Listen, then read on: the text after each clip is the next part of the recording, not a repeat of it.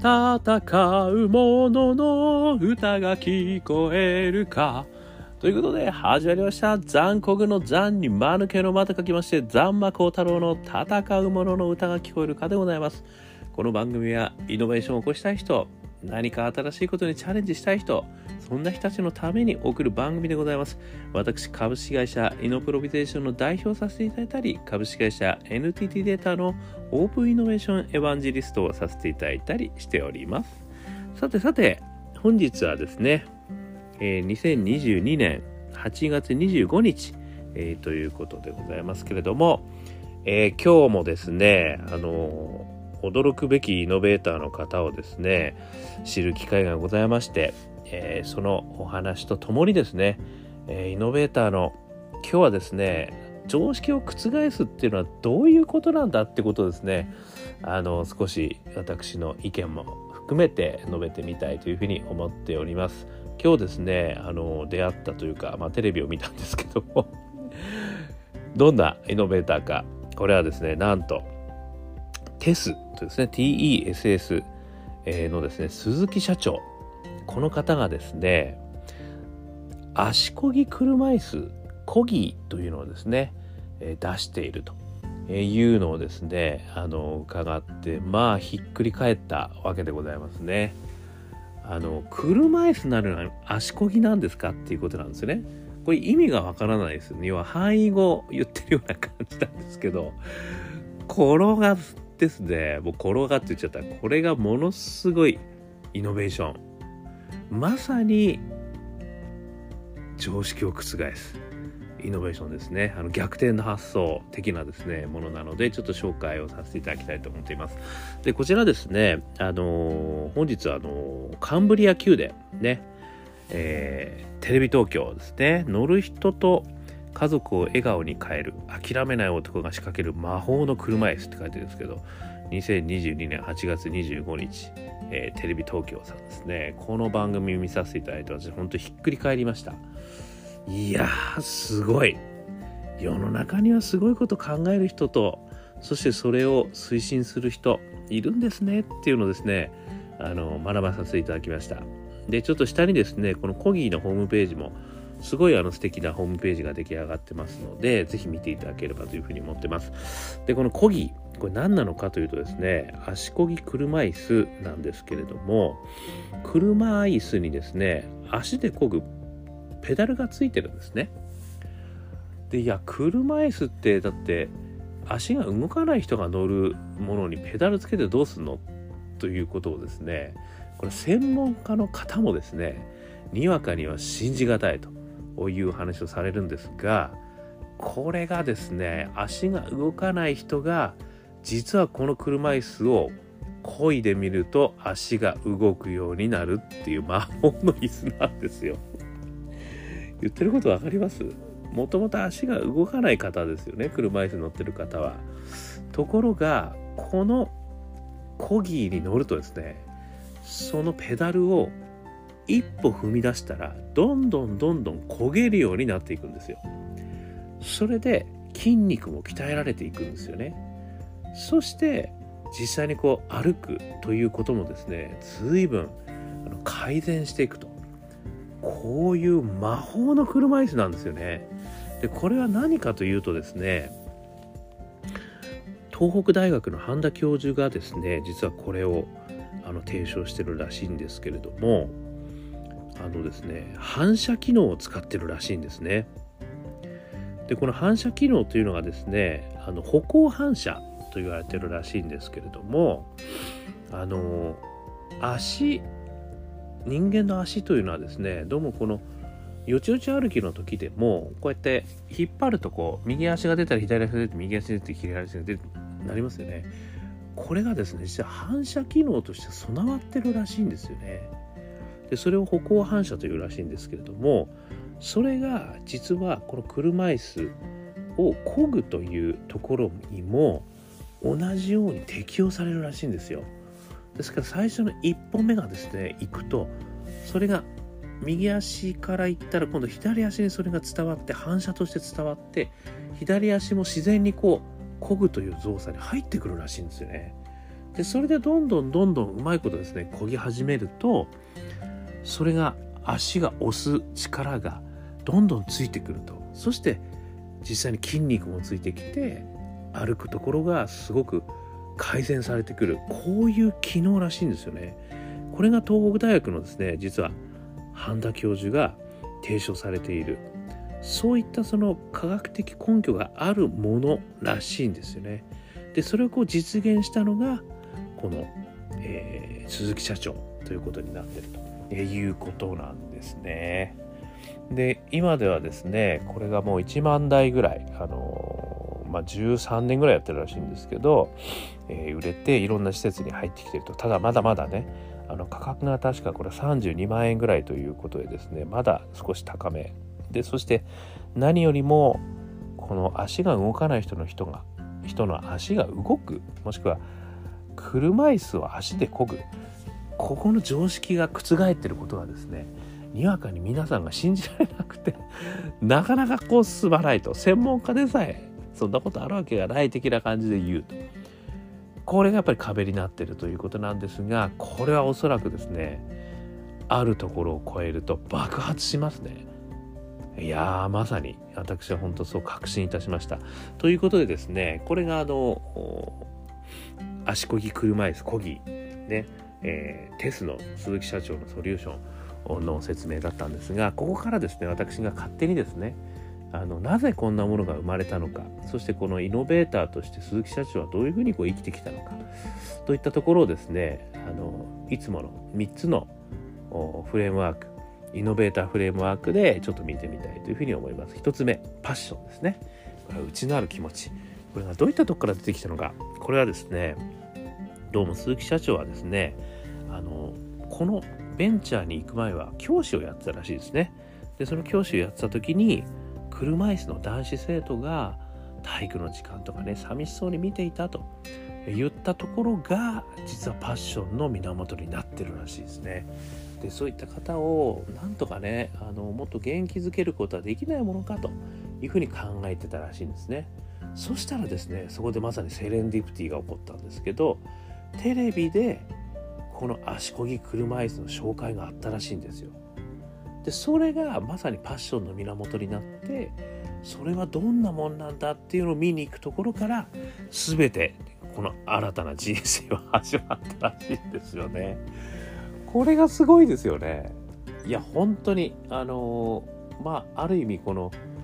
セレンディプティをうまく拾いさらに自分のこう突き上がってくるパッションに素直に動いた結果から始まってんですよね素直全ては。ということでですねパッションの源そこから始まったということらしいんですよね。で2つ目仲間なんですけれどもそのパッションの源から始まった時に実はこれを開発してる人が東北大学の半田教授であるということが実は分かったということで半田教授のとこまでですねこう行ったらしいんですよね。でそこでもうそのベンチャーにですね半田教授のこのソリューションを売るベンチャーここにもう就職しちゃったらしいんですよ。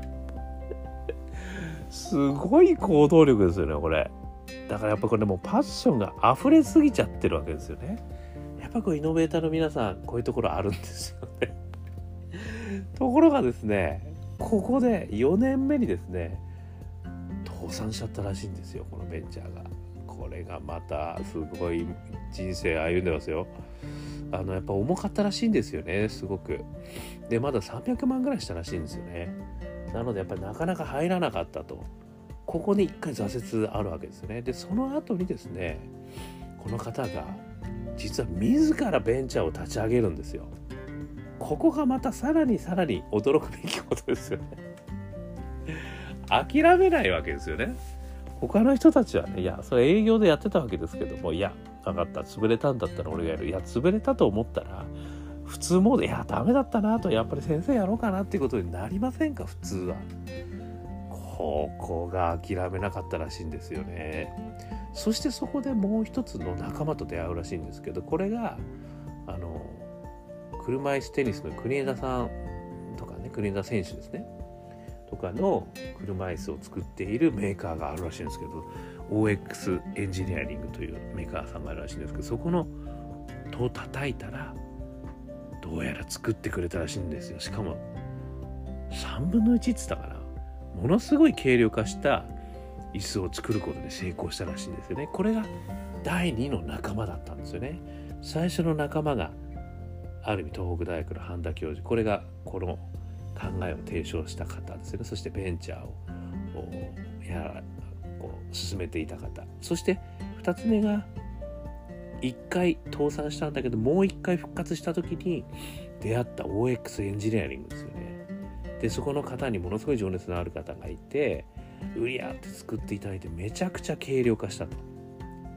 いうことらしいんですよね。これが仲間との出会いですよね。やっぱりあのまあこれ特筆すべきことは鈴木社長がね作ってるわけではないってことですよね。これを発明されたのはそういう意味じゃねあの半田教授でありそして製品化したのは OX エンジニアリングの方なんですよ。でこの鈴木社長はパッションでこれを絶対に俺は世の中に広めるんだってことをやってたってことですね。だから全て自分で発明しなくてもいいし全て自分で作らなくてもいいしでそこに仲間を見つけることっていうことがいかに大切かってことがね私また身に染みましたね。そういう人たちをやっぱこう探し歩くっていうね努力もされてるんですよね。やっぱりそれが2つ目の仲間でございました。そして3つ目大義ね。あの世の中をどう変えたいのか。大義名分ですね。これはですね明確に言われてなかったんですけどあの私がねこの中からコメントとしていただいたものは歩行困難な人や介護で頑張っている家族が少しでも思い描いたところに近づける仕事ができればいいって言ってたんですよね。ですからこれがまさにあのパッションからね始まったところですよね。男子生徒を見てでそういう人たちまたはね介護でやってる方々こういう人が少しでも思い描いたところに近づける仕事ができればいいこういったですねやっぱこれまさに私のパッションのポートフォリオの中でいうところのもちろんやりたいというね大好きパッションから始まってるんですけどそれが右側にオープンに開いた時にリタパッションですよね人のためにやっぱり尽くしたいということがものすごい大義として出てきてるんですよね。ということでですね今4人でやられてるということでこれも仲間ですよね社員の方々ですね。というところねこういったお話をですね伺ってここからまたねさらに私は思ったことをですねこれからちょっとお話したいと思っています。まず1つ目ですね。私はそのイノベーターの真髄だなーってあの私は本当に痛み言ったんですよね。でその真髄ねここから感じた真髄3つ何かっていうのはねちょっと私なりに整理すると1つ目。パッションに従うことですよね。やっぱりその男子生徒がね教師時代でそういうのを見てそしてテレビでセレンディピティに出会いそこからこれをやってる人誰なんだってことで半田教授のとこまで行っちゃう。これはもうパッション以外の何者でもないですよねこれ。ね まずはだからパッション、ね、内なる思いに従うこと。これが一つ目。そして二つ目。諦めないことですよね。私このコーナーで何回も言ってますけどもベンチャー企業の方で何で成功したんですかって聞いたら絶対に諦めなかったからって言ってるんですよ。で何回も何回も失敗してるんですよね。この鈴木社長も同じですよね。一回倒産してますからね。やはりそれを乗り越えてさらに諦めない。そしてそのメーカーさんも見つける。そして展開していく。であの実はもう一つね挫折があってあの大震災があったらしいです。あありましたよね。あの東日本大震災ねあの時もですねかなり諦めかけたっていう話があったらしいんですけどもその時にね避難所とか施設で無料貸し出ししたらしいんですよ。そしたらものすごい効果を実感いただいて追加で購入っていうことがね後々起こってきた。っていうことなんですよね。本当に諦めない。これがやっぱりもうまず第一に思ったことですよね。第2に思ったことですね。パッションに従うことが第一。第2に思ったのは諦めないこと。そして第3これがですねインセンティブは何かってことなんですけどこれは儲からなくていいと思ってるって言っちゃってるんですよね これね、あの、株主の方には申し訳ない。ちょっとお金かもしれませんけどって言ってるんですけども、儲かることじゃないんだよっていうことを言ってるんですよね。で、それは何かっていうと、先ほどの大義なんですよ。歩行困難な人、介護で頑張ってる家族が少しでも思い描いたところに近づける仕事ができればいい。もうこれが思ってるってことなんですよね。これは、つまり儲けじゃないインセンティブでやってるってことなんですよね。だからこのベンチャー企業をあのやる、もしくはね、あの新しい何か付加価値を作っていくと言った時にやっぱりこれ儲け第一でやっていくってことにはもしかしたら限界があるんじゃないのかなっていう気も私はやっぱりするんですよね。でやっぱりそのやっぱ儲けなかったからもうちょっとね儲かることやろうぜになっちゃうんだと思うんですよね。儲けをこう中心に添えていくと。もちろん継続していくためにはねあの儲けが必要なんですけれどもただそれが全てとしてやってないということなんですよね。これも明確に言ってるんですよね。やっぱりこの儲けじゃないインセンティブというものがですねやっぱり私こう人をね動かすものなのかなっていうふうに思いました。というこの3つ。ね、イノベーターの真髄っていうのはあるなってのを改めて思った。そしてもう一つですね、この、あの、鈴木社長の中から感じたこの常識を覆す秘密ですよね。世の中で常識と言われているものをいかに覆していくかということをね、私はあの、これをまた3つ学ばさせていただいたので、それも発表させていただきます。え1つ目、科学的根拠があるってことですよね。これ半田教授のさっきお話ししました反射。こういったものが人間の体にはあるんだと。歩行反射というのがあると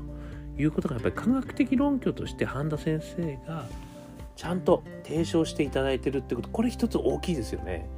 だからなんとなく雰囲気的にこういうのいいと思うんですよねじゃないってことですよね。ちゃんと科学的な根拠があってこれはやっぱり必要なんだと。もしくはこういったことが起きるのは起きるんだということですよね。原理原則ですね。確かイーロン・マスクの時にもねあの言ったような気もしますけどやっぱ原理原則のところに立ち返るというのはすごい大事ですよね。でそれはやっぱり科学的論拠ということが原理的にこれは間違ってないんだということがまず一つあるっていうのはすごい大事なポイントなんだろうなと思った。それから2つ目の常識を覆す覆す秘密。2つ目ユーザーの笑顔に触れてることなんですよね。これあの番組見ていただくとですねすごくわかるんですけど乗った方々の笑顔の溢れ具合も半端ないんですよ。これあの介護の施設の皆さんもそうですしあの足腰がね動かなかった方々もそうなんですけど足が自分の足が動く自分の足で動くこと動かすことができるということへのですねこの笑顔喜び爆発してんですよこれ。これをねやっぱり見たら私本当にねああやってよかったなと思いますよ。で私のある意味あの母親にもねこれ乗ってほしいと思った。本当に。ちょっとプレゼントしたい。本当に。ぐらい笑顔あふれてるんですよ。こんな笑顔に触れたらですねやっぱりこうインセンティブ高まりますよね。というふうに思いました。これ2つ目。そして3つ目。自らが現場で体感してることなんですよねこれね。まあまだね小さい組織だという理由もあるかもしれませんけれどもでもやっぱりね私、まあ、社長自らが現場に赴くもしくは現場に赴く。そしてそこでねやっぱり先ほどのユーザーの笑顔に触れる。そして自分でもこうネジを持ってきてねきちっとこう修理をして直す。やっぱりそういうことがですね現場のニーズもねすぐに拾えるし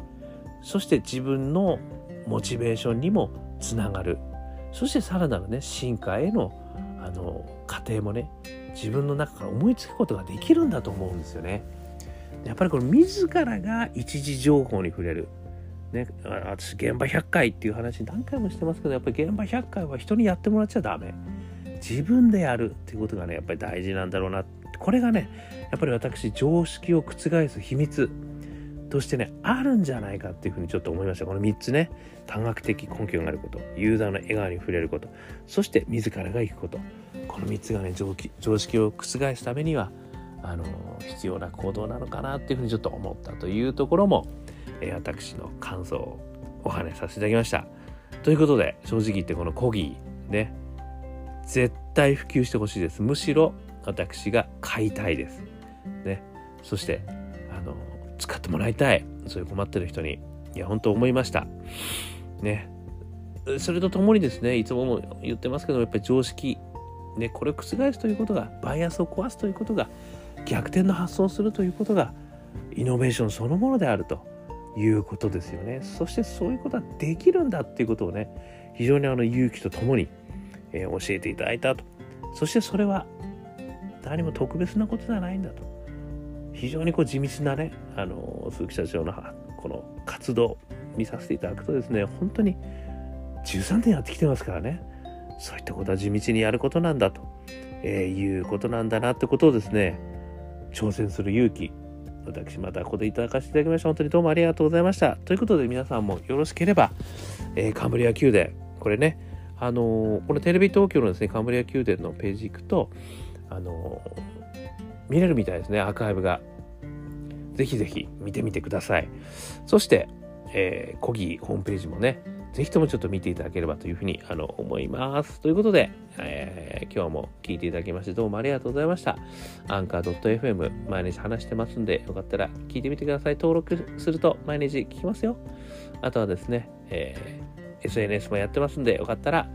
コメントいただけると嬉しいです。あとは、元気がない時には我がアカペラグループ香港ラッキーズの中年ワンダーランド中年不思議国と検索していただくとストリーミングサイズ出てきますんで、元気出して聞いてみてください。聞いてみると元気が出ると思います。そして最後に一人からでもイノベーションできるぜということを書いた本、オープンイノベーション21の秘密、これも電子版、リアル版売ってますんで、えー、見てみていただいたら幸いです。ということで、今日も聴いていただきましてどうもありがとうございました。それでは皆様頑張りましょう。また明日